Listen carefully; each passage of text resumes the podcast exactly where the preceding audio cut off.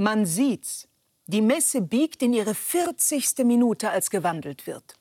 Das Wasser in Wein zu Blut, das Brot als Hostie zu Leib. Glockengeklingel, Ministrant tritt immer hinten auf die Kutte, wenn er sich erhebt. Da ist viel Leib am Werk. Jesus, ein Fremder an einem Holzkreuz, hat einen schlimmen Schnitt in der Seite. Seit tausenden Jahren verbindet den keiner. Das ist schon fahrlässig. Ein Mann wie ein Briefkasten dadurch, Kummerkasten aus Holz mit Schlitz. Gut, dass hier alles gewandelt wird, werden Sorgen, Gesänge. Mein Name ist Nora Gomringer. Von mir stammt das eben gehörte Gedicht. Ich freue mich sehr, Gast sein zu dürfen in der Sternstunde Religion mit Olivia Röllin. Ja, gerne. Schön, dass Sie hier sind, Nora Gomringer. Und schön, dass auch Sie hier sind, liebe Zuschauerinnen und Zuschauer. Die Dichterin Nora Gomringer ist heute hier, um mit mir über Trauer, Tod und religiöse Sehnsüchte zu sprechen. Ja, Frau Gomringer, Sie haben gerade vorgelesen in Ihrem Gedicht über den Wandel in der Kirche, dass dort Sorgen zu Gesängen werden. Werden denn die Sorgen in Musikform leichter? Vielleicht etwas unverständlicher aufs erste Mal. Ähm, Viele Menschen besuchen den Gottesdienst und eigentlich ist ja auch der Kern des Gottesdienstes die Wandlung. Die Hoffnung darauf, dass man sich selbst wandelt, indem man eben auch immer wieder Christus akzeptiert und aufnimmt. Geradezu kannibalistisch, wenn man über unsere Religion ein bisschen nachdenkt und auch ein, ähm, ein bisschen Ironie anwenden sich traut. ähm, aber in der Tat ist im Gottesdienst die, das große Geheimnis die Wandlung. Und äh, ob die Gesänge und die Sorgen, also ob Sorgen tatsächlich in Gesänge umgewandelt werden können, ähm, das weiß ich nicht. In der Tat passiert es aber öfter, sodass man das Gefühl hat, ähm, äh, indem ich etwas zu einem Gesang wandle, wird es auch ein bisschen ephemerer, wird es leichter. Aber das ist nur erste Sicht auf die Dinge. Ja, ich habe mich das eben schon auch gefragt, weil wenn ich an die großen Requien von Mozart bis mhm. über Brahms nachdenke, ähm, ob da wirklich die, vielleicht die schönsten Gesänge tatsächlich eben aus den größten Sorgen entstehen sicherlich als Schreibanlass und als Kompositionsanlass immer wieder der Schmerz, der, die Hoffnung, die Trauer, die, die, der, der, der Wunsch nach, nach ähm, Transformation und Transportation. Aber ähm, wenn ich so an den Gottesdienst heute und jetzt denke, habe ich mir schon oft gedacht, äh, ein bisschen gesetzteres Wort in der Predigt, würde mich durchaus mehr ansprechen als eine Ver Verwendung bestimmter äh, Lieder, auch in bestimmter Folge immer wieder. Ich weiß nicht. Für viele Menschen ein Trost. Für mich bräuchte es ein bisschen direktere Ansprache manchmal mhm. im Gottesdienst. Sie sind in den Nationalfarben der Ukraine angezogen. Heute, ja. Wir haben vorletzten Donnerstag sind wir in einer anderen Welt aufgewacht, sagte die Außenministerin Annalena Baerbock, in einem Europa mit Krieg. PolitikerInnen müssen in diesen Situationen immer schnell Worte finden. Wie geht es Ihnen eigentlich als Dichterin? Finden Sie für solche Situationen Worte oder wie finden Sie die? Ähm, Jetzt dieser Konflikt ist einer, der sich aufgebaut hat, den viele haben kommen sehen, vor dem sich viele über fast Jahre gefürchtet haben. Jetzt ist er da.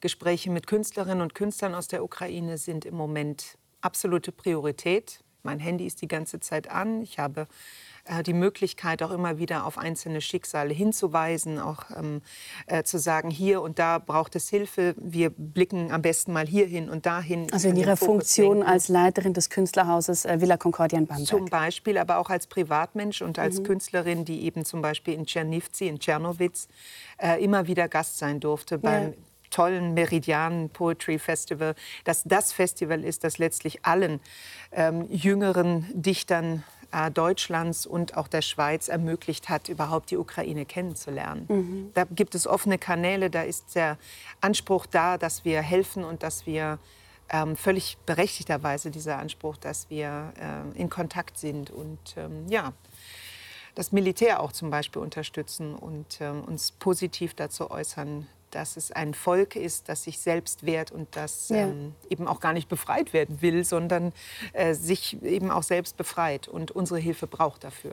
Sie haben sich ja auch mit menschlichen Ängsten beschäftigt in Ihrer Trilogie äh, Morbus. Mhm. Äh, nee, ähm, Monster. Monster, da beginnt's. Da, Monster. Morbus und Moden. Eben, da geht es auch, eben, wie der Name schon sagt, um Monster, um Krankheiten.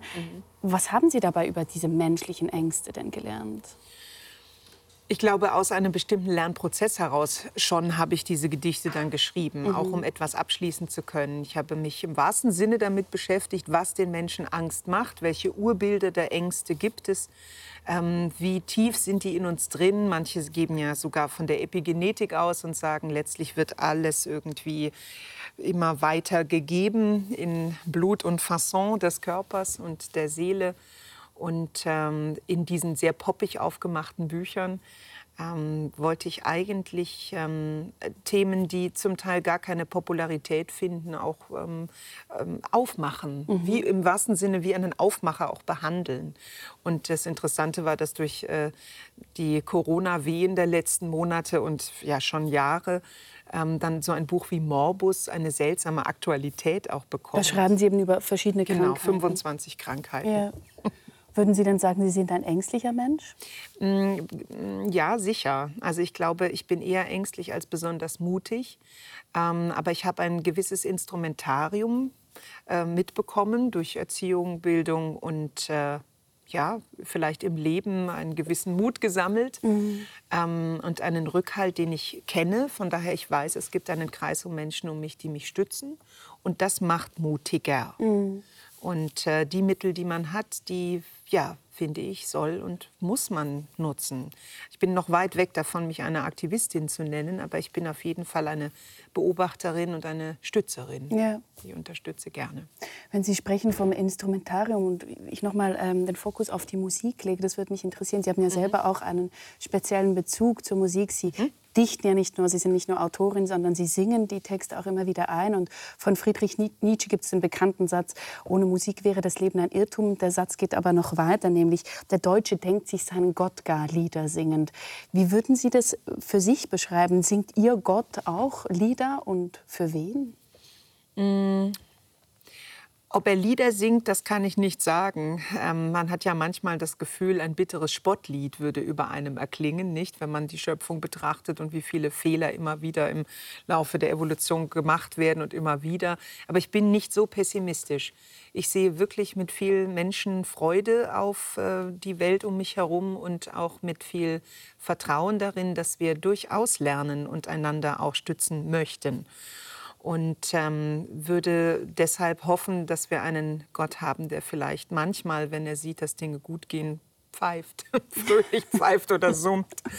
Ob er ganze Lieder singt, ich weiß nicht. Es gibt natürlich das große russische Sprichwort, äh, willst du Gott amüsieren, mache Pläne. Also der Genau. Mensch, der im Planen vielleicht seine eigenen Wünsche verfolgt und voranstellt, aber dann eben vom Schicksal anderweitig gelenkt wird. Und gut, da rede ich jetzt von Schicksal, aber Ja. wer gläubig ist, denkt da an Gott. Ja.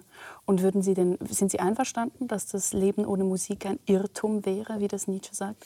Ähm, ja, und zwar sicher nicht nur als, äh, an Musik denkend als äh, die große Belustigerin und die, ähm, die schöne Muse, die einen mitträgt, sondern ähm, als das Instrumentarium wiederum, also ein Mittel, ähm, das den Menschen gegeben wurde, um ähm, ja, eine Entfernung von sich aus diesem einen Moment schaffen zu können. Und auch eine Verehrung auszudrücken zum Beispiel. Also die Anfänge der Lyrik waren ja letztendlich wohl auch wahrscheinlich kultisches Verehren einer Genau. Gottheit oder Einheit. Ja, genau. Sie haben mal gesagt, ähm, oder Sie schreiben das, glaube ich, auf Instagram. Ich habe das irgendwo gelesen. Hip-Hop saved me many times over. Absolut, ja. Wa wa weshalb denn? Naja, ich war ein ziemlich, mh, im Nachhinein betrachtet, wahrscheinlich einsamer Teenager ähm, in den 90er Jahren. Äh, wenn ich die Bilder ansehe, weiß ich, dass ich ein Grunge-Opfer war. Ich hatte sehr viele, sehr dunkle Haare und nicht so schön gepflegt. Ich sah aus wie ein Wesen des Grunge, das sich also ganz dieser Bewegung irgendwie mit angeschlossen hat, trotzdem aber Alternative ähm, Rock hörend und dann als dann Hip-Hop so in mein Leben trat, so das Klassische, ähm, bemerkte ich, dass ähm, diese Produktivität der Szene, verbunden eben auch mit den klassischen Elementen des Hip-Hop, sprich mhm. die Tanzkultur, die Kleidung, ähm, diese, der Sense of Community. Zum ersten Mal in den Mit-90ern tauchte dieses Wort auf, Community. Mhm. Und ähm, ich schloss mich ein bisschen an, war immer so an der Seite und betrachtete, war nie cool genug für irgendetwas, aber fand in genau die dieser Musik und dieser Richtung Halt. Ja. Und ja, auch aktivierenden Rhythmus. Ich fand es super und bin jetzt noch glücklich, mit ganz vielen Leuten aus dem Hip-Hop arbeiten zu dürfen, weil ich irgendwie festgestellt habe, cool mag ich nicht sein, aber das, was ich mache, ähm, äh, der, der wirkliche Schwerpunkt auf Sprache und wie man, wie man Worte setzt aneinander, um Wirkung zu erzielen, ähm, ist natürlich was, was Rapper zum Beispiel immer interessiert. Und die Menschen, mit denen ich ähm, CDs zum Beispiel mache, sind meistens äh, Menschen des Hip-Hop, weil sie gut auf Sprache hören. Ja, also da ist es natürlich die Nähe von, von der Dichtung zum, zum Rap, jetzt jedenfalls Absolut, als, als Teil des, der Hip-Hop-Kultur, ja. ist ja sehr groß. Was macht denn für Sie, weil Sie das jetzt mehrmals gesagt haben, was macht denn für Sie Coolness aus, wenn Sie sagen, Sie seien nicht cool? Hm, wahrscheinlich ähm, äh, prägt sich der Begriff bei jedem Menschen sehr früh aus, ähm, wenn man jugendlich ist oder schon als Kind, wenn man Leute beobachtet, die man einfach gut findet, wo mhm. man das Gefühl hat, sowohl die projizierte Person, die sich da zeigt, als auch die Person an sich ist authentisch. Mhm ähm, muss ja nicht heißen, dass sie wahrhaftig ist, aber sie ist authentisch. Und, ähm, Realness im Hintergrund. Realness, genau.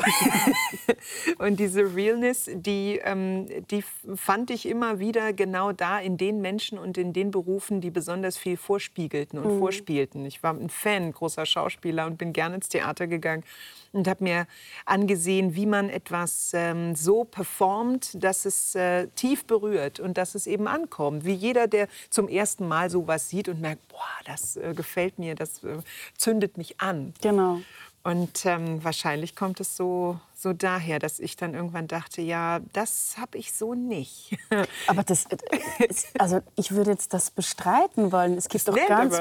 ich sitze 42-jährig vor Ihnen. Wenn ich jetzt nicht cool bin, dann wann?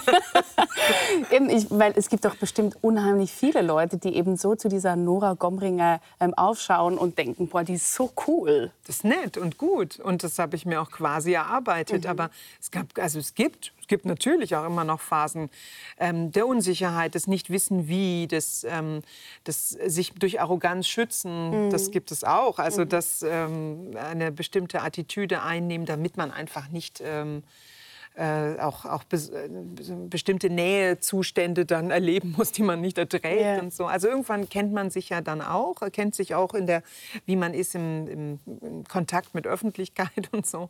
Und dann äh, versucht man immer wieder auch ein bisschen zu justieren und trotzdem authentisch zu bleiben. Mhm. Das ist schon ein Wunsch und das kommt von dieser Hip-Hop-Realness. Dann danken wir dem Hip-Hop, ja. Wir versuchen dieses, oder ich zumindest habe schon seit zwei Jahren versucht, dieses Gespräch zu realisieren. Dazwischen kam eine globale Pandemie, aber auch das Leben bzw. eher das Sterben oder der Tod, den Tod. Sie haben innerhalb von kurzer Zeit zwei enge und für Sie sehr liebe Menschen verloren. 2019 Tim und dann Ende 2020 Ihre Mutter, ähm, Nortrud Gomringer. Ist diese, sind diese Sorgen für Sie schon, um jetzt diese Metapher von mhm. davor wieder aufzunehmen, schon etwas zu Musik geworden? Hm. Seltsam, wie unterschiedlich Trauerprozesse sind, je nachdem, wer der Gegenstand mhm. und was der Gegenstand der Trauer tatsächlich ist. Menschen, die jetzt ihre Heimat aufgeben müssen, trauern sicher ganz anders und vor allem auch in anderen Phasen sind jetzt noch aktiviert und müssen etwas tun und können etwas tun. Sobald ein Mensch stirbt, ist etwas abgeschnitten. Ja. Und ähm, ich konnte Tim äh, ähm, Gedichte nach äh, quasi hinterherrufen und eben danach schreiben, aber meiner Mutter noch gar nicht. Ich habe eine richtige Schreibkrise seitdem. Es geht ganz zögerlich, langsam und sehr zäh voran. Und es ist auch so, dass ich äh, jede jeden Druck mir einfach erlaubt habe, von mir abzunehmen. Mhm. Ich muss derzeit nichts schreiben, vor allem nichts darüber schreiben, wie es ist, äh, die Mutter zu verlieren. Mhm. Und ähm, ich, meine Mutter war eine spezielle, lustige, herzliche, auch sehr strenge Person, die sehr viel Literatur befördert hat, generell und vor allem in meinem Leben. Und ich habe mich irgendwann gefragt, warum ich eigentlich schreibe, was immer mein Schreibanlass ist, woher kommt es denn? Und fast so ein bisschen wie bei Harpe Kerkeling, der mal gesagt hat, ich war eigentlich immer lustig und aufgedreht, um meine Mutter zu erheitern, mhm. kann ich sagen, ich habe geschrieben, um meiner Mutter zu gefallen. Mhm. War meine erste Leserin, war immer da, hat sich interessiert und hat gefördert und sich gefreut und war benevolent.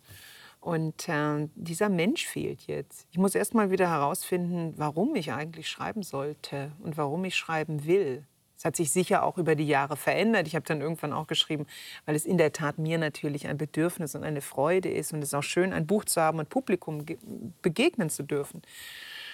Aber so ein tiefer innerer Grund, manchmal ist es ja auch ähm, ja, sind es andere Anlässe. Ähm, man will sich freischreiben, man will, das hatte ich alles nicht. Ich wollte spielerisch und ähm, lockend sein mit der Literatur. Und im Moment fehlt mir das Spielerische und auch der Wille zum Locken. Mhm. Also das ist sehr schön, was Sie sagen und das habe ich mich eben genau im Vorfall gefragt, weil ich gelesen habe, dass Sie sagen, Sie hätten eigentlich, der Grund, weshalb Sie zu schreiben begonnen haben, war die Mutter. Also mhm. sie hat Ihnen ja auch immer viel, Sie haben da ein schönes Bild, viel aus der Badewanne, der einzige Raum im ganzen mhm. Haus, äh, der warm war, aus der Badewanne hinaus Gedichte vorgelesen. Genau, meine Mama, die saß abends äh, schaumbedeckt in der Badewanne mit einer Spitze rauchend, ne, so eine schöne Zigarettenspitze und in der anderen Hand entweder ein Band Rückert-Gedichte mhm. oder ähm, Heinrich Heine ganz viel, mhm. ähm, Märchen, Haufsche, Grimmsche und dann irgendwann äh, Gretchen Sackmeier von Christine Nöstlinger. Und insofern wurde ich relativ früh und sehr strikt in einen ja, intellektuellen Feminismus auch hineingeleitet durch meine Mama. Sie haben da auch ganz viele Heine-Gedichte dann auswendig gekonnt, oder? Ja. Können, Sie das heute, können Sie das heute noch? Ja. Rezitieren Sie die regelmäßig? Ja, tue ich. Und äh, mit großer Wonne und äh, mit Dankbarkeit, denn ich habe schon früh gemerkt, dass äh, eben für so einen einsamen Teenager so ein paar Gedichte, die er so im Hinter Stübchen und im Herzen hat, äh, mhm. die ihn wirklich ein bisschen fortifizieren können und schützen. Und das merkt man ja. Junge Menschen äh, sind absolute Musikliebhaber. Keiner, der nicht irgendwo sitzt und Knöpfe im Ohr hat und mhm. hört und sich in, wo in, anders hin transportieren lässt. Und so war das mit den Gedichten für mich auch. Die waren gar nicht so hochtrabend und äh, nicht alle immer so besonders, aber es ist, äh, ist was Tolles, vor sich hin Gedichte aufsagen zu können, wenn man zum Beispiel in einer unheimlichen Situation ist oder mhm. man, man braucht etwas, so wie Menschen beten. Das Gebet ist für mich auch eine, eine ständige, ja, eine Kontaktaufnahme mit mir selbst. Ja, und Ihre Mutter hat es Ihnen quasi von, von Beginn weg weitergegeben. Wenn Sie mögen, ähm, Erzählen Sie doch noch etwas darüber, was es bedeutet. Sie haben zu Beginn gesagt, das ist schon sehr unterschiedlich, mhm. je nachdem, wen man verliert. Und die Mutter, so stelle ich mir das vor, ähm, ist ja doch noch mal eine ganz spezielle Person, weil sie ist die Person, die einem am allerlängsten kennt überhaupt, weil sie trägt einem quasi im Bauch und jedenfalls solange sie lebt, ist es die Bezugsperson, die einen am längsten kennt. Es ist die Person, die einen am längsten kennt und vielleicht auch die Beziehung, die am stärksten einer gewissen Manipulation auch anheimfallen kann.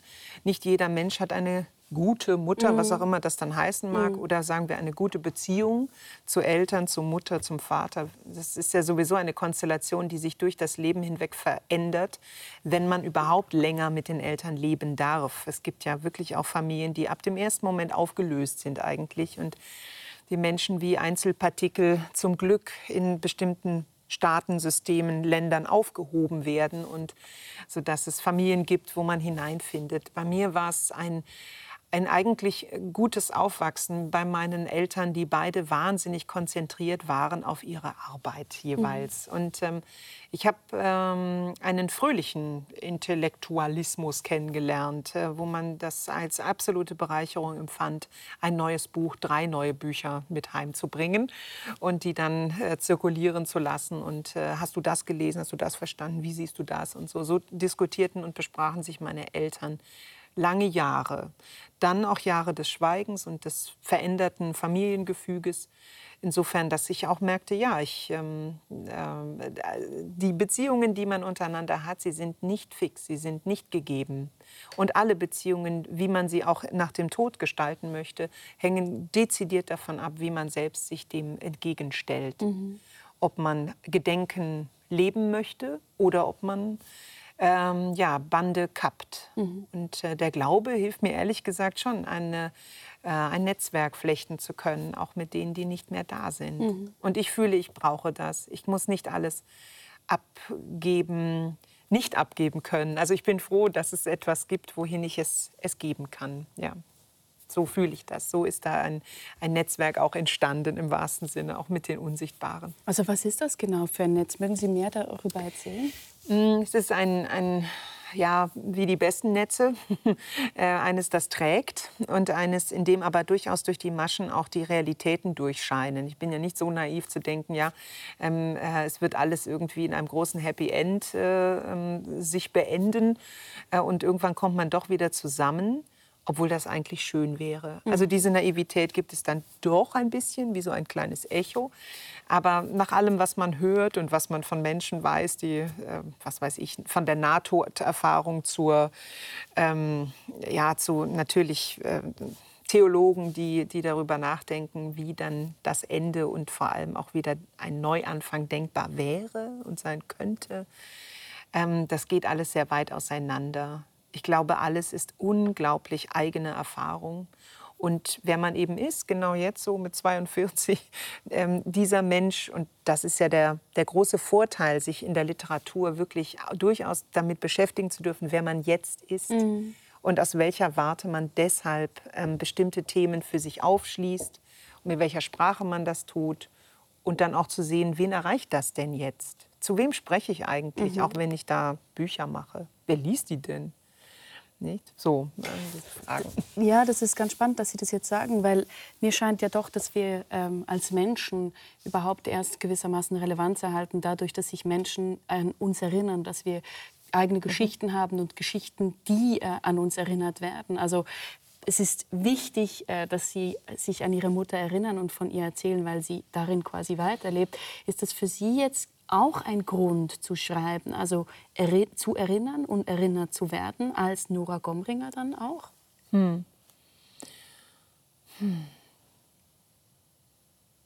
Ich glaube, dass da einiges schon passiert ist. Wenn es mir darum ginge, dass ich quasi durch mein Geschriebenes in der Welt bleiben soll, das ist eigentlich abgeschlossen ab dem ersten Book on Demand, das man bei der öffentlichen Bibliothek abgibt. Die arme Bibliothek ist ja dann verpflichtet, das über viele Jahre, Jahrzehnte im Computer zu lassen. Also wenn es einem um diese Eitelkeitsbefriedigung ginge mit dem Schreiben, dann, dann ist da auch schon viel passiert. Und ich glaube, also in ein, zwei Schulbüchern bin ich ja drin und so. Und dann könnte man sagen, ja, okay, also das das kann immer noch viel mehr und viel größer und so, aber das ist quasi abgedeckt. Das tiefe, die tiefer liegende Schicht und das, das, äh, das Schreiben, um zu erinnern, das ist eine Form. Ich habe mich aber in der Tat ganz oft beim Schreiben erwischt, äh, bei dem ich dann annahm, ach so, ich mache mir ein Notat. Mhm. Ich schreibe mir da etwas auf, damit ich mir für immer merke, wie diese genau. eine Situation war, mhm. wie diese eine Begegnung gelaufen ist, wie diese Handhaltung meiner Mutter war, wenn mhm. sie eben diese diese rauchende Dame im Bade war. So, all diese schönen Dinge, die ich mir als persönliche Notate ähm, gestalte und sie verfasse und festhalte und die dann durchaus irgendwie durch einen fast wieder magisch wandelnden Prozess ähm, zur, zur Relevanz finden für andere Leserinnen und Leser, für ein Publikum, das ich ja nicht kenne, auf das ich auch nicht gezielt drauf zuschreibe. Ja. Das gibt es schon, ja. Schreiben, um sich zu erinnern und um Gedächtnis aufzurufen, das ist ein großer Punkt. Man denke an die ganze Shoah-Literatur, genau. natürlich ähm, aufzuzählen, Namen zu nennen. Ähm, die wunderbare Dichterin Ilma Rakusa, die Listengedichte auch mhm. immer wieder fördert und sagt, da, da, letztendlich ist das die Essenz, ähm, die ja, das, das große Aufzählen der Welt. Ne? Inga Christensen, das Alphabet. Ähm, vielleicht ist alles Schreiben ein Enumerieren der mhm. Welt. Sie haben ja gerade das jüngste, Ihr jüngster Gedichtband Gottesanbieterin mhm. eben auch diesem Tim, diesem Freund, mhm. gewidmet.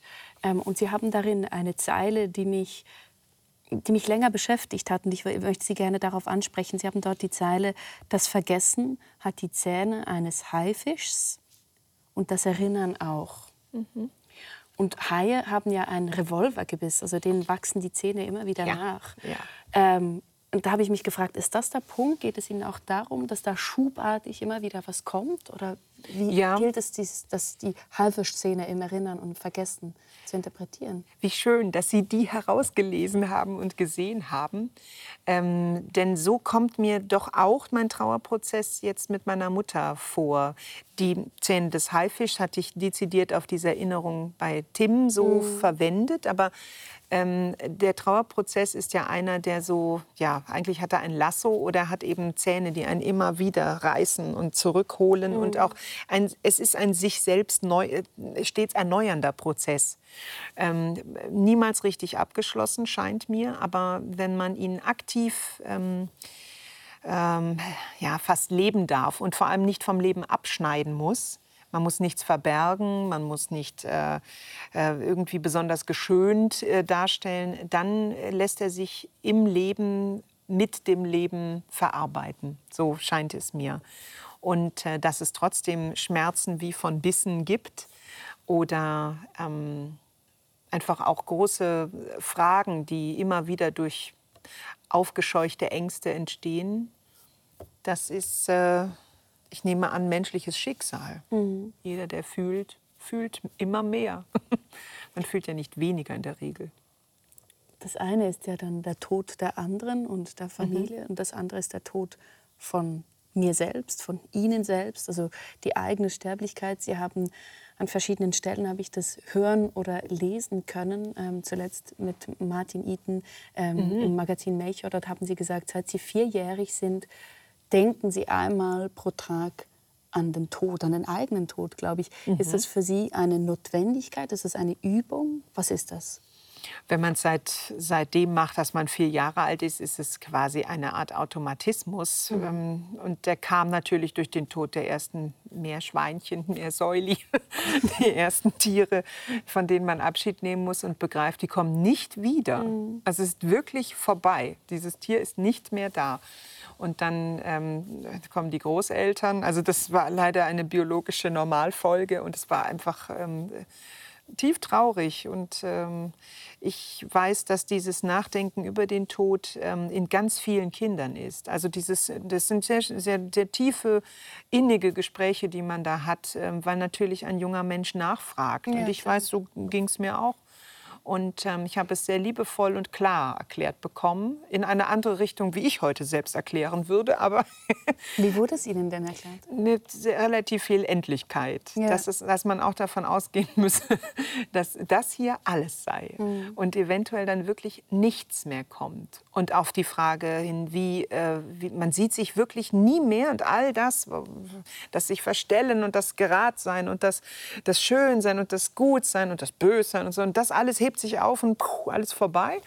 Und ähm, äh, ja. ein Zaubertrick, ja. Ja, das Leben ein Zaubertrick. Ja. Hm, kann es sein? Ja, und da gab es äh, geteilte Meinungen und Ansichten, die mir da recht früh mitgeteilt wurden. Und ich fand das hochinteressant, weil es mir dann auch zeigte, wer wie denkt in meiner Umgebung. Mhm. Wer sich allen Ernstes vielleicht auch auf ein Wiedersehen mit mir freuen würde. und so. Sie haben oft auch jetzt Ihren Glauben, Ihren ähm, katholischen Glauben angesprochen. Sie sind in einem lutherischen Dorf im Saarland aufgewachsen. Eben Ihre Mutter hat Sie ist das richtig? Also aufgewachsen nicht. Ich bin wirklich ähm, geboren. in Neunkirchen an der Saar geboren, weiß nichts äh, von meinem Leben bis dahin, bis ich dann zwei wurde. Mhm. Und dann wurde ich nach Oberfranken ex- und importiert. Ja. Und da bin ich dann so ein Landkind geworden und gewesen, ja. Mhm. Und da hat sie ihre Mutter dann eben auch ähm, katholisch erzogen. Sie wurden, mhm. sie sind Ministrantin gewesen, haben sich dort auch irgendwie vom Land mussten sie mhm. äh, ähm, ähm, auf, in die Stadt gehen, um sich firmen zu lassen. Und dann haben sie mal gesagt, dass sie eigentlich Nonne werden wollten. Was ist denn aus diesem Wunsch geworden oder davon übrig geblieben? Also mit einer gut feministischen Mutter zu dieser Zeit war das überhaupt nicht seltsam, weil mhm. meine Mutter natürlich gesagt hat, das ist der Beruf, der eine Frau in Ruhe lässt. Wo eine Frau sich also wirklich dann ihren eigenen Interessen auch widmen kann. Und wenn man eben diesen Ruf fühlt in sich, dann ist das doch eigentlich ein sehr schöner Beruf. Und meine Mutter mag es mitunter ein bisschen ähm, ja, äh, verkannt haben, dass es doch ein bisschen anstrengend auch ist und dass man ja nicht nur immer dann lesen kann und sitzen kann. Aber ähm, ich habe sie schon auch verstanden. Meine Großtante war Nonne und äh, hieß auch bei uns in der Familie landläufig Tante Nonne. Ah. Und war ganz, ganz, ähm, ganz reizend und äh, war ein gutes Beispiel davon, wie eben äh, Intellektualität bei Frauen und Kirche sich durchaus verbunden hat. Meine Tante war äh, Lehrerin für Physik und Chemie als äh, Nonne im Habit und äh, war halt im Kloster in einer Klosterschule lehrend und war sicher sehr, sehr streng und nicht so besonders nett, aber ähm, äh, das hat, äh, hat Eindruck gemacht. So kann ein Lebensentwurf eben auch aussehen. Und ich lerne immer mehr Frauen kennen, die das einem so zutrauen und sagen, ja, ja, ich habe das auch mal so gedacht. Und so als Kind denkt man, ja toll, jeden Tag verkleidet. Aber es ist natürlich, wenn ich jetzt die Schwestern erlebe, vor denen ich größte Achtung habe und äh, die mit ihrer Herzlichkeit und Aufgeschlossenheit ja auch ganze ähm, Klosterstrukturen jetzt umdenken mhm. müssen und überhaupt daraus wieder lebhafte, äh, ja, zwischen wir bauen unsere eigenen Gemüse an und haben dann noch Bienen und verkaufen diese Produkte. Also sie werden quasi auch so eine Art Forum in ihren Klöstern genau. ähm, und müssen das alles neu, neu ansetzen und können das. Mhm. In sehr vielen Klöstern wird eine Sprache des, des Jetzt gesprochen und des, der Verbindung mit der Welt. Also es begeistert Sie heute eigentlich noch ich zu einem gewissen toll, ja. Aber Sie würden, nicht mehr, äh, Sie würden nicht mehr zu diesem Wunsch zurückkehren. Ist ja keine Frage des äh, Wollens. Wenn der Ruf äh, zu dir kommt, ähm, äh, wenn, du, wenn du keinen Ruf erlebst, der dir sagt, geh in ein Kloster mhm. und widme dein Leben mhm. Jesus Christus, dann finde ich schon sehr hart. Also dann weiß ich nicht, ob ich es jetzt bewusst einfach so wähle und denke, ja, ja. Also es kommt vielleicht, wenn man Learning by Doing oder es kommt, wenn man dann so dabei ist. Das glaube ich nicht. Das, dafür ist es auch einfach ein sehr hartes äh, Los, das man sich wählt. Ja. Sie haben aber auch mal mit dem Gedanken gespielt, zum Judentum zu konvertieren. Ja, weil ich natürlich wirklich ein, ein suchender jugendlicher Mensch war. Also ich habe... Ähm, also das war in dieser Altersperiode? Schon, ja. ja. Und dann danach war es, also ich habe ähm, Hebräisch dann eine Weile studiert, auch an der Uni Bamberg und ich habe mich immer wieder interessiert, habe fürs Leo Beck Institut gearbeitet und äh, das Leo Beck Institut kümmert sich ja auch zum Beispiel um Nachlässe jüdischer Frauen und Männer, die ähm, nicht zum Beispiel ihren Nachlass geben möchten an Familienmitglieder oder auch keine mehr haben. Ähm, es wirklich gebündelt dann abgeben möchten an das Leo Beck Institut, dass sich dann auf die, um, also um die Aufarbeitung der mitunter ja Schätze privater Nachlässe, nämlich in Briefform äh, kümmert. Nicht? Also mhm. Schätze meine ich jetzt wirklich, dass dann auftaucht, ja, der Großvater hatte einen Briefwechsel mit, ähm, ähm, mit Einstein. Mhm. Oder es gibt dann noch Briefe, die von Arno dazu mal geleitet in die Familie gelangen und die sind eben von Heinrich Heine oder so. Also all diese Dinge gibt es. Und äh, man kann online gucken, was das Leo Beck Institut an wunderbaren ähm, konservatorischen Leistungen da auch aufbietet. Und das war toll, da ein bisschen intern sein zu können, also ein Praktikant. Und, und, hat es für Sie gar keine, sage ich mal, biografischen Gründe gehabt? Ihre Mutter hat sich ja auch intensiv mit dem Nationalsozialismus auseinandergesetzt. Der ähm, Opa war SS-Offizier. Mhm, mhm, hat, es, hat es irgendwie damit auch zu tun oder gar nicht? Unbedingt. Ich bin das äh, Kind einer Mutter, die immer suchend und immer antwortverlangend war, bis zum Tod. Auf dem Nachttisch meiner Mutter war als letztes Buch Lemberg. Mhm. Und von daher, also meine Mutter wäre tief unglücklich und so aufgebracht äh, über diesen Krieg jetzt. Ähm, ich weiß, also dieses Buch Lemberg, ich schlage es auf, da wo meine Mutter verstorben ist, da, ab da hat sie nicht weitergelesen. Mhm. Und da sind überall Notate und äh, äh, Zeilen drin. Und all das auch zu dem, was man vermisst, wenn jemand stirbt. Niemand wird in meiner Familie mehr das Wort Lemberg so aussprechen, nämlich Vergangenheit suchend, überlegen, woher komme ich, was ist meine Schuld. Ich war ein Klein, meine Mutter ist 41 geboren worden bei Krakau mhm. und der, ähm, der, mein Großvater war, ja, war Nationalsozialist, war SS-Offizier. Und ähm, was, was bedeutet das dann für die Kinder? Für, für dieses dann Fragen, die Eltern konfrontieren? Ähm, ja, ein, mein Opa wurde nazifiziert als Arzt, hat wahnsinnig viel ähm, auch Geburtshilfe geleistet, war also dann in einer ländlicheren Region ein intensiv eingesetzter Arzt nach dem Krieg ähm, war dann Zechenarzt und ähm, hat ja quasi mit dieser Vergangenheit parallelisiert irgendwie auch gelebt. Mhm, mhm, und es war Thema, aber ich war letztlich auch sehr jung dann irgendwie. Ja. Also 12, 13, 14, dann konnte man mit dem Opa schon nicht mehr so viel darüber sprechen. Aber Mama wollte in die Archive gehen, wollte wissen, wann war er wo stationiert, was war los und das haben wir gemacht. Und das war erhellend. Und wie hat sich denn dieser, ich sage jetzt mal auch ähm, Wunsch irgendwie zu, zum Konvertieren zum Judentum gewandelt? Oder wie sind Sie da? Also ich stelle mir vor, das ist ja doch ein Prozess, den man durchgeht, wenn man das ernsthaft überlegt. Oder waren Sie da? Also ja, aber jetzt also als Kind aufgewachsen da auf dem Land in Oberfranken, da ist der nächste Rabbiner, wo man solche Wünsche hintragen könnte, wäre in Nürnberg. Ja. Und da muss man dann auch die Eltern dazu kriegen, dass man da so hin. Und, aber es hat sehr interessante Gespräche eröffnet dann mit meiner Mutter, mhm. die also ihre, ihren Katholizismus auch wiederentdeckt hat für sich. Ähm, nachdem sie eigentlich aus der Kirche ja so verabschiedet wurde als geschiedene Frau, die sich wieder verheiratet hat und so weiter. Also noch wirklich eine sehr strenge Erfahrung gemacht hat da ähm, die dann mich gefragt hat, ja, wir können das schon einleiten, wenn dich das wirklich, wenn das es ist, was dich wirklich greift.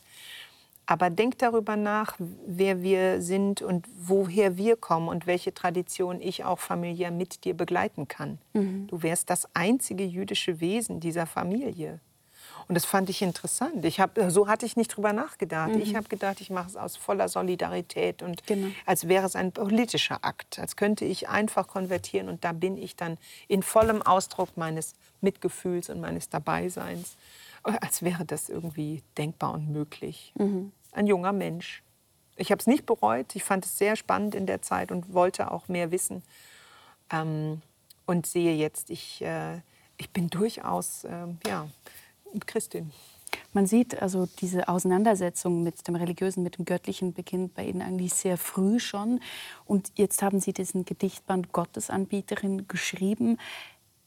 Was oder wen bieten Sie hier Gott eigentlich an? Sind die, die, Gedichte ein Angebot an Gott? Ist Ihr Glaube ein Angebot an Gott? Mm, ich glaube, ich habe eher so diesen äh, äh fast ironischen Ansatz des Marketender-Sein äh, für Gott, als wäre Gott in der Auslage. Und ich sage, schaut doch mal hier. Mhm. Nicht? Also hier ist der Zornige, wollt ihr den mitnehmen? Und dann gibt es den Lustigen. Also Sie bieten Gott den, genau, dem Leser ich biete an. ihm quasi Pfeil. Und das ja. ist ja natürlich auch so, ein Autor bietet Pfeil letztlich. Er hat in diesen Bänden Gedichte versammelt, die er irgendwie zusammengetragen hat aus seinem Inneren, manchmal angestoßen aus dem Äußeren. Mhm. Und äh, er stellt sie zusammen und äh, legt sie auf den Markt. Und damit bietet äh, man natürlich auch die Thematik an, die man eben mitbringt und in dem Fall. Das ist eben spannend, weil jedes Mal, wenn ich natürlich den Gedichtband in die Hände nahm, dann ja. hat sich ähm, auf meiner Stirn Tada. quasi Gottesanbieterin gespiegelt, weil der Band eben verspiegelt ist. Mhm. War das intendiert? Ja, ich wollte ein, ein Buch mal haben in, in, der Reihe meiner Bücher, das selbst ein bisschen aussieht wie ein Tabernakel. Also ich wollte etwas schön äh, glänzendes, ist auch praktisch backstage, wenn man dann mal gucken kann. Leicht verzogen. Genau. Mm. Ähm, aber es hat so was, ähm, äh, was besonders Kostbares und du blickst natürlich dir selbst entgegen. Das war schon absolut äh, ähm, intendiert. Äh, das wahrzumachen, was jedes Buch verspricht, dass es einen spiegelt. Mhm. Mhm. Sehr schön. Ja, also mir gefällt der Einband und ich habe mich einfach, ähm, äh, wie, wie, Sie sagten, immer wieder mit mir selbst konfrontiert gesehen mhm. und dann mich mhm. gefragt, bin ich eine Gottesanbieterin oder nicht? ähm, Sie haben auch mal gesagt, dass die Kreativität von, von Gott komme. Ja, so fühle ich das. Also alles, ähm, kann natürlich sagen, ja, ich habe ja da noch das gelernt und das gelernt und das hat mich angeregt, das und das zu tun und so. Aber ähm, eine gewisse Leitung, Fügung und vor allem dann doch ein Zutrauen, bestimmte Dinge tun zu können und zu dürfen, ähm, das fühlt sich an wie von ja, von höherem geleitet. Das klingt immer ganz. Ich, ich höre dann auch meinen Freund und sage so, naja, wirklich. So. Aber es ist, äh, ich kann nur sagen. Er teilt diese Einsicht nicht mit Ihnen oder wie? Nicht so, nein. Ja. Also ich glaube nicht. Ich hab, mir steht es nicht zu, irgendwelche ja. Annahmen über seine Religion zu machen und seine Religiosität. Aber es ist so ein bisschen, es ist ja auch das, was ich, was ich bei Freunden äh, begegne, wenn ich da eben auch sage, ich habe schon das Gefühl, dass es eine, eine Kraft ist. Und diese Kraft hat wirklich gar nicht so viel mit mir zu tun, sondern ähm, ja, die Freude kommt ja auch von Gott. Denn diese Freude kommt von Gott. Ja. Wenn Sie jetzt das so ansprechen, dann äh, frage ich mich natürlich genau im Christentum, wo Gott ja das Wort, also der Logos ist, mhm. wie man es im Johannesevangelium auch ähm, lesen kann. Im Anfang war das Wort und das war, Wort war bei Gott und Gott war das Wort. Ist es denn für Sie, wenn Sie eben sprachlich arbeiten, sind Sie näher bei Gott? Ja, ja. Und wahrscheinlich ist es auch das, äh, was mir jetzt so fehlt. Ich habe ein bisschen ähm, den Kontakt und die Freizügigkeit äh, verloren, schreiben zu können. Und ich glaube, das liegt an einer gewissen, ja, durch die vielleicht die Trauer überlagerte ähm, Funklinie. Mhm. Ist wirklich so. Auch frage ich mich die ganze Zeit, wenn Menschen schreiben über ihre Trauer, einen an, also wenn sie dann beschreiben, wie sie um jemanden trauern, dann erzählen sie ja auch diesen Menschen mit. Und ich fühle mich nicht at liberty, mhm. also in der Vergewisserung mhm. und Freiheit, ähm, so viel auch schon erzählen zu dürfen ja. über den Menschen, den ich da verloren habe, meine Mutter speziell. Deshalb, da, das hat auch etwas mit, mit Schutz und mit dem, Bedarf, mit, dem, mit dem Bedürfnis zu tun, dass ein Mensch einem noch irgendwie gehört, nur einem selbst. Denn alles, was man schreibt, geht letztendlich ja. natürlich hinaus. Mhm. Also wie, wie muss ich das verstehen? Auf die eine Seite, hier über diesen Tim, diesen engen Freund, konnten Sie schreiben. Sie haben da, also das, der Gedichtband besteht aus fünf Teilen, mhm, wie das mhm. Neue Testament. Und darin gibt es den einen Teil, das Buch mhm, mhm. an, ähm, an, an, an Tim und ähm, über ihre Mutter können Sie das nicht und gleichzeitig wollen Sie das nicht. Habe ich das jetzt richtig verstanden? Ja, also Oder ich Sie wollen es und wirklich, wollen es nicht. Ja, ich, ähm, ich kann es noch nicht und ich frage mich auch, ob ich es wollen sollte. Ja. Also weil ich bemerke, dass sehr viele Kolleginnen und Kollegen natürlich auch ähm, darin ihren einen neuen Schritt der Befreiung auch für sich sehen, mhm. ähm, das Ganze irgendwie niederzulegen. Und ich denke die ganze Zeit, nein, das kann ich noch nicht. Und es ist auch so, dass das Leben eines anderen Menschen ist ein großes Geheimnis. Mhm. Ähm, ab dem Moment, wo die Kinder vielleicht meinen, sie wüssten was von den Eltern, sind die Eltern ihnen eigentlich längst fremd. Und das beginnt bei manchen Menschen sehr früh und bei manchen viel, viel später. Manchmal erst nach dem Tod, dass sie bemerken, der Mensch, den ich da betraue, ist ein ganz anderer als der, der sich mir in den Akten, den Papieren, ja. in diesen Zuschriften irgendwie darstellt. Und äh, mit all diesen Realisationsprozessen muss man auch erst umgehen und das für sich erfahren. Ja, und ich, ich habe eine Mutter äh, gehabt, die sehr, die durchaus eins zu eins war. Also so wie ich sie kannte, ist sie auch, darf ich sie weiter imaginieren. Und trotzdem hat sie natürlich und ihr, ihre Existenz, ihr Leben, das hat auch ein großes Geheimnis, das gewahrt sein darf mhm. und muss vielleicht. Mhm. Über solche Dinge denke ich da gerade nach. Ja. Und vielleicht schreibe ich dann doch irgendwann einen Familienroman, aber ich denke, das kann man fast nur mit magischem Realismus mhm. machen. Irgendein ein Wesen muss fliegen können oder irgendjemand. Hat man, hat man, solche Dinge hat man auch schon mal gelesen, genau. Ja.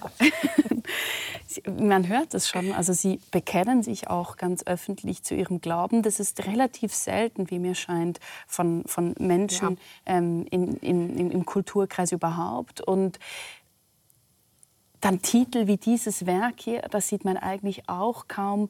Was erhalten Sie denn eigentlich für Reaktionen jetzt, wenn es nicht gerade die Sternstunde Religion ist?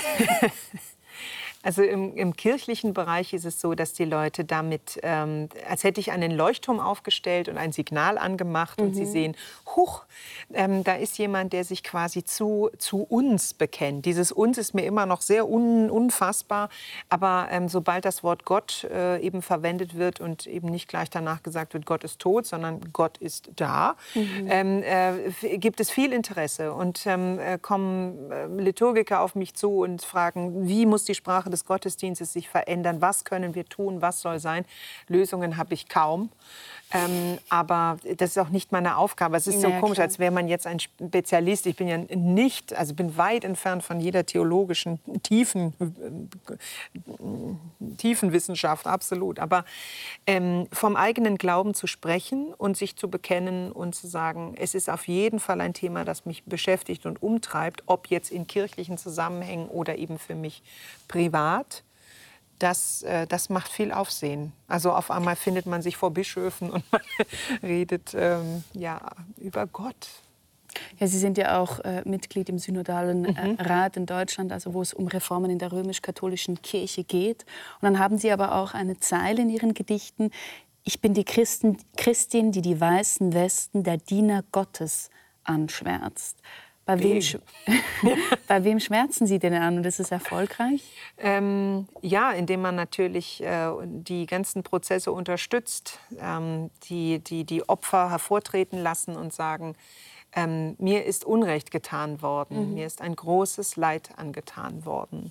Und indem man äh, Gehör schenkt und äh, verurteilt, was vorgefallen ist, wenn man es dann erfährt durch Berichte und äh, lesen kann, schwarz auf weiß, und es nicht von der Hand zu weisen ist, das sind, das sind die Anschwärzungen.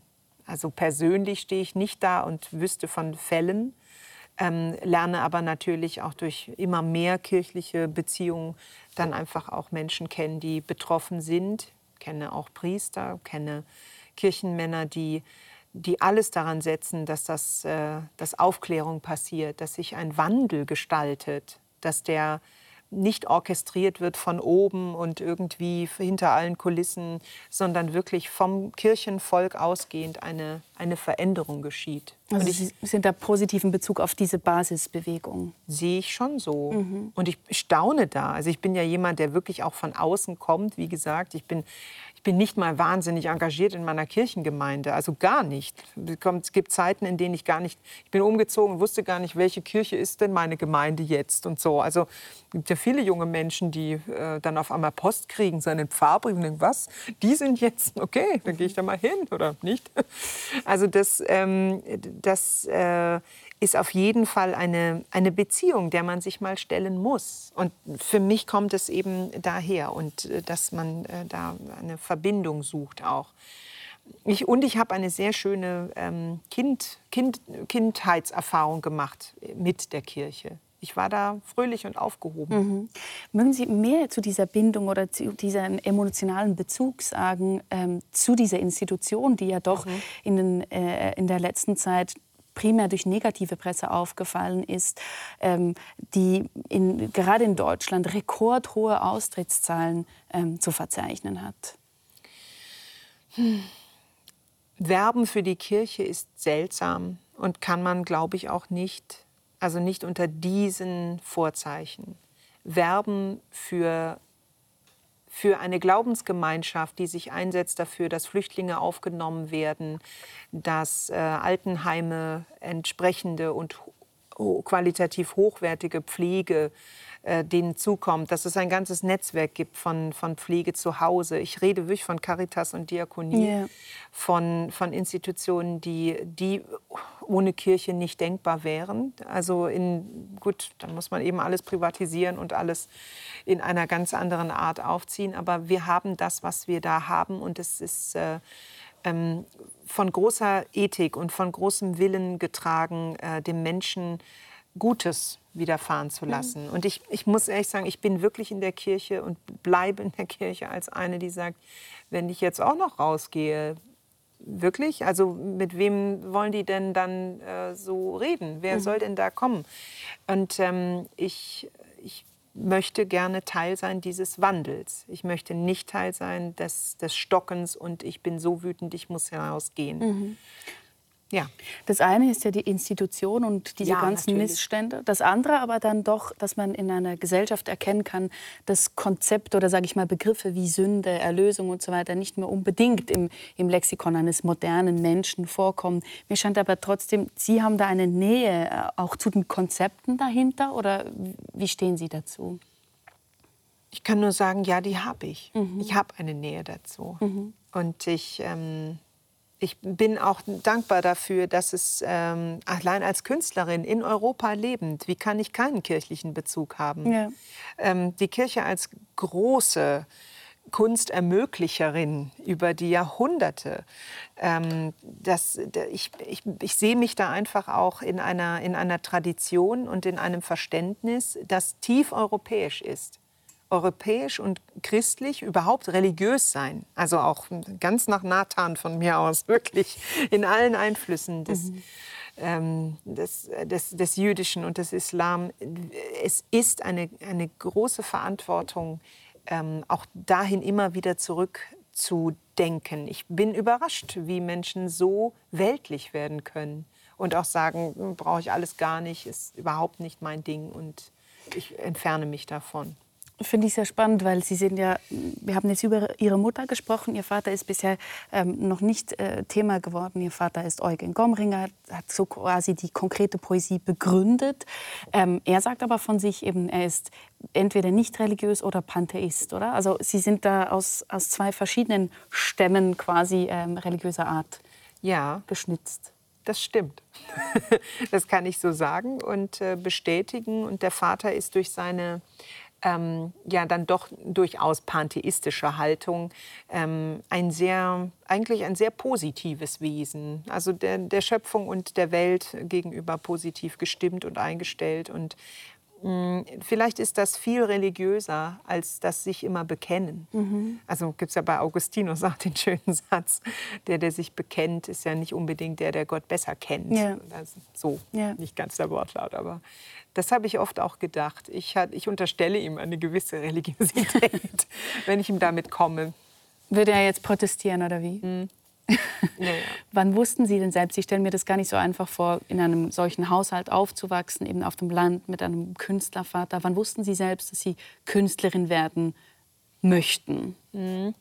Also geschrieben habe ich eine ganze Zeit, äh, vor allem um meine Klavierlehrerin abzulenken von meinem grandios schlechten Spiel.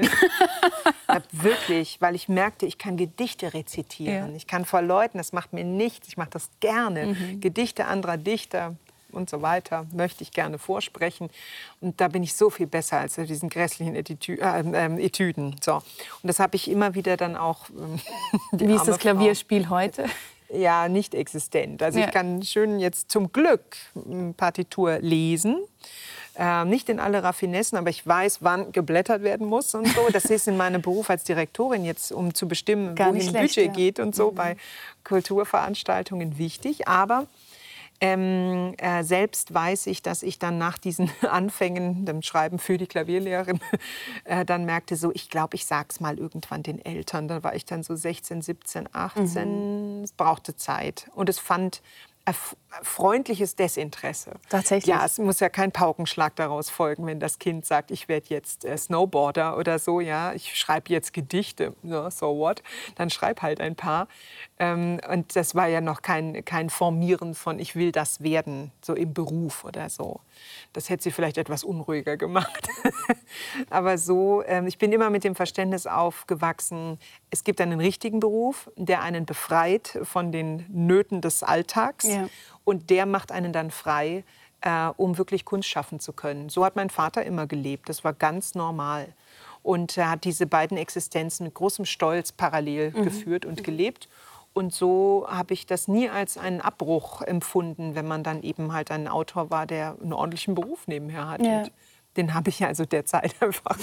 Ja, seit zehn Jahren, oder? Also in Zwölf jetzt. Zwölf, ja. Krass, ja. Äh, Sie haben ja sogar auf dem Unterarm, ich weiß jetzt gar nicht auf welcher Seite, haben Sie ja. doch ein, haben Sie, ähm, ein Gedicht von Ihrem Vater tätowiert. Ja, Kinder erkennen das sofort, was es ist. Wirklich? Total interessant, ja. Ich stand mal an einem Buffet und dann hat einer der, äh, so ein kleiner Mensch hat gesagt, oh, Buchstaben.